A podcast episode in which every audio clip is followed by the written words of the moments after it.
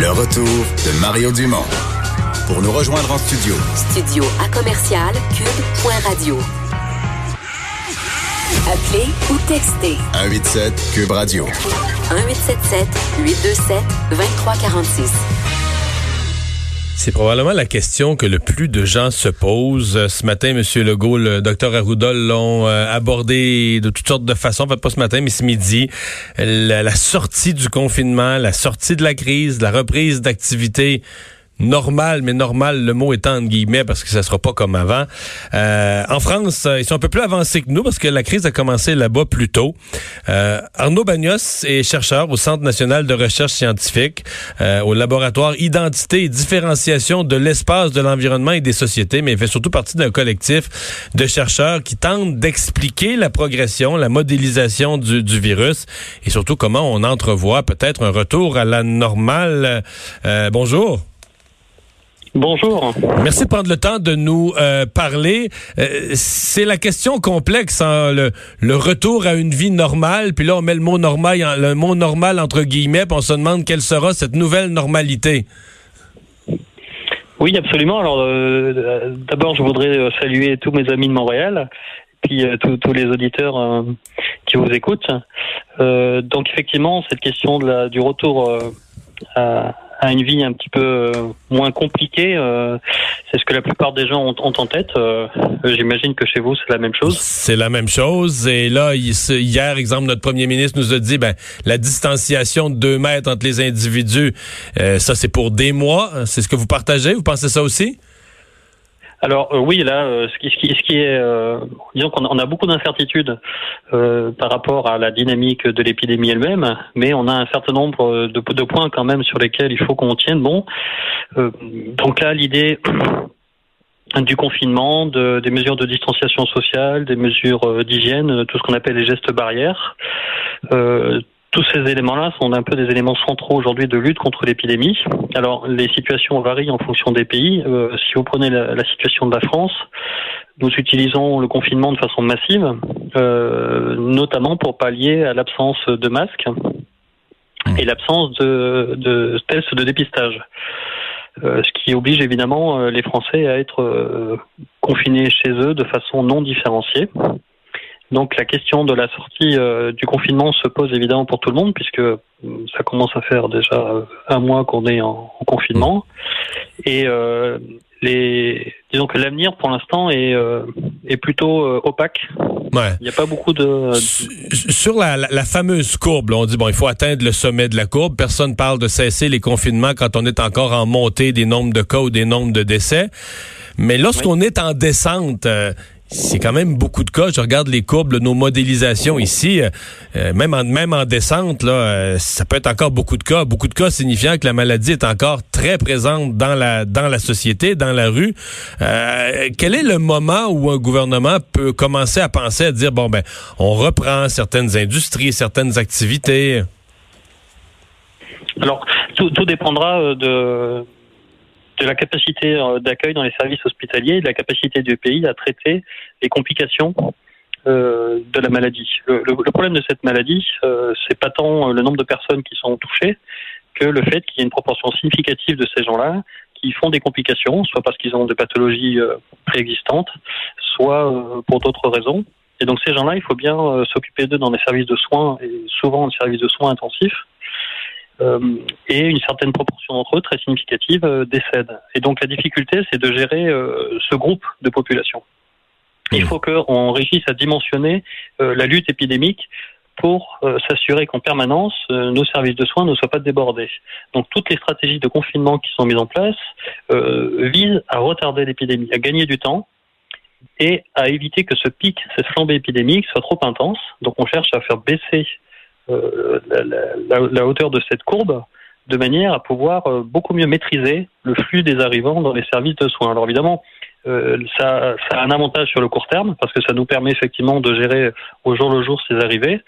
Euh, L'inconvénient, c'est que ça rallonge la durée de l'épidémie, puisque au lieu d'avoir une flambée épidémique sur un temps court, vous allez avoir une, épidémie qui va être beaucoup plus larvée, euh, beaucoup plus maîtrisée en intensité, mais donc beaucoup plus longue parce qu'elle elle va se Et euh, le problème, ça va être de gérer la sortie du déconfinement. Euh, ce que montre la modélisation, c'est que si jamais euh, vous sortez trop tôt de cette stratégie de confinement, vous avez tout de suite une reprise de l'épidémie qui est extrêmement rapide, hein, compte tenu de la virulence. Donc la, la, deuxième vague, ça peut être euh, ici au Canada, il faut vous dire, elle a été soulignée, certains l'ont rappelé ce matin, on l'a vécu dans la région de Toronto, pas ici au Québec, mais dans la région de Toronto, avec le SRAS, où il y avait eu une deuxième vague, aussi sinon plus meurtrière que la première vague. Donc vous dites ça vous aussi, vous la deuxième vague peut être euh, violente si elle n'est pas bien gérée là, et annuler un peu les efforts de tous les efforts de confinement qui avaient été faits dans la pour tenter d'éviter la première vague.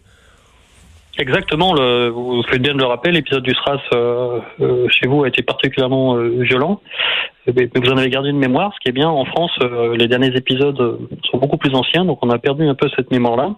C'est ce qui explique peut-être que la France soit pas très bien préparée pour cette, cette nouvelle épidémie. Mais effectivement, cette deuxième vague, c'est une réalité. Il faut absolument s'en méfier. Donc c'est pour ça que la, la, les questions de sortie de confinement sont des questions difficiles. Alors il y a une, beaucoup de pression qui est, qui est posée en France euh, sur, sur le gouvernement puisque les gens commencent à en avoir marre, hein, très clairement. Mmh. Euh, parce que ce sont des conditions difficiles et aussi parce qu'on voit pas bien où on va. Euh, en gros, à peu près toutes les semaines, on, reporte un petit peu le confinement sans avoir d'objectifs euh, très clairs, de dates. Les gens cherchent beaucoup des dates. Mais euh, ce qu'il faut bien comprendre, c'est que dans la lutte épidémique, on est plutôt dans un temps relatif qui est euh, un temps par rapport à la dynamique de propagation du virus. On n'est pas dans un temps absolu, par exemple euh, l'été ou Noël. Ça, ça n'a pas de sens. Euh, l'espoir, l'espoir, ouais, l'espoir du président Trump que ce virus reculerait avec les beaux jours l'été dans le monde scientifique, il n'y a plus aucun fondement à ça? Ah non, d'ailleurs, il n'y en a jamais eu. Le, le, euh, il n'y a absolument aucun travail scientifique euh, cohérent qui a pu montrer qu'il y avait un lien entre ce virus et puis la, la, chaleur, le climat, la saisonnalité. Donc ça, ce sont des choses qui, sur lesquelles les gens travaillent encore, mais pour l'instant, il n'y a absolument rien. Mhm. Et là, ce qu'on peut voir euh, avec les épisodes en France, c'est plutôt l'inverse, c'est-à-dire que le problème, c'est pas le virus, c'est surtout les gens. Et on a eu certaines sorties de confinement là avec l'arrivée des beaux jours qui correspondait au début des vacances euh, de Pâques ici en France. Et donc là, euh, il y a eu un relâchement significatif de la, de la population. Dans les parcs, entre autres, si je me souviens. Là. Dans les voilà, dans les parcs aussi, les gens qui auront profité pour changer, euh, déménager la région parisienne pour aller s'installer dans leur résidence secondaire, dans d'autres régions françaises. Et donc là, évidemment, ce relâchement fait le jeu du virus. Il n'y a, pas besoin d'aller chercher des, des, des, choses compliquées entre les relations entre le climat et le virus ou la température il y a aussi euh, fondamentalement le, le, virus ne fait que suivre les activités humaines. Donc c'est ça qui est à la fois compliqué, mais qui en même temps est une grande force, parce que si on arrive à maîtriser les activités humaines, on, hmm. on commence à pouvoir jouer sur l'épidémie. Euh, il, y a, il semble y avoir un espoir important pour aider à la sortie de confinement dans des tests rapides. Parce que pour l'instant, les tests, c'est assez long, avoir les résultats, ça va au lendemain. On a, exemple, une firme euh, montréalaise euh, qui est censée avoir l'homologation de Santé Canada d'une journée à l'autre pour un test qui, en 30 minutes, pourrait donner un résultat, le positif ou négatif, sur une personne qui soit atteinte. Euh, est-ce que ça, ça pourrait être un élément facilitateur pour gérer les milieux de travail, etc., prévenir de nouvelles éclosions dans le cas où on sort de confinement? Alors absolument, la, la, question des tests, elle est absolument cruciale. Alors il faut bien distinguer donc euh, les tests euh, PCR qui sont utilisés à l'heure actuelle pour effectivement déterminer si vous êtes, euh, si votre charge virale correspond à, au moment où on contracte le virus et donc au moment où on est malade. Donc ça c'est ce qui est utilisé le plus souvent, en tout cas en France, lorsque les gens arrivent à l'hôpital. Et puis les tests plutôt sérologiques qui vont chercher à identifier si vous avez développé, développé des anticorps euh, qui correspondent euh, au fait que vous avez déjà développé la maladie et que vous avez développé une immunisation. Donc ces deux variétés de tests sont des objectifs différents et euh, lorsqu'on parle de la sortie du confinement, évidemment, il faut travailler sur l'intensification et la disponibilité des deux catégories de tests, mais les tests sérologiques sont très importants parce que l'idée, c'est qu'ils vont nous permettre d'identifier les populations qui ont déjà été immunisés et qui donc vont pouvoir reprendre le travail. Alors soit pour contribuer au système productif euh, qui est un peu mal en point euh, sur les des postes clés, soit pour venir euh, aider des, des, des, catégories de population qui n'ont pas pu arrêter parce qu'elles-mêmes étaient très très très mobilisées sur le, front du Covid. Alors évidemment tous les personnels hospitaliers. donc on, on, peut travailler là-dessus. Et puis en même temps les tests les tests PCR sont aussi très importants parce que une manière de lutter contre l'épidémie, c'est d'essayer de, raccourcir le temps de détection des nouveaux cas. En gros, l'idée, c'est que plus vous êtes capable d'identifier rapidement que quelqu'un est malade, parce qu'il vient juste de, développer des symptômes, plus vous pouvez le retirer de la chaîne de transmission, et plus vous allez épargner d'autres personnes qui vont pouvoir être contaminées, sachant que la période d'incubation est relativement courte, euh, en gros, c'est cinq jours. Et donc, pendant ces cinq jours, euh, ben, la personne peut contaminer un certain nombre de personnes, alors même qu'elle n'a pas encore développé ces symptômes. Donc, mmh. ces tests-là sont aussi très importants. Et voilà. Ben, un casse-tête euh, qui n'a pas fini, j'ai l'impression, de, de, de, susciter des discussions. Merci beaucoup d'avoir été avec nous. Au revoir. C'est un grand plaisir. Arnaud Bagnos, chercheur au CNRS, Centre national de recherche scientifique. Intéressant, hein? Ouais. Oui.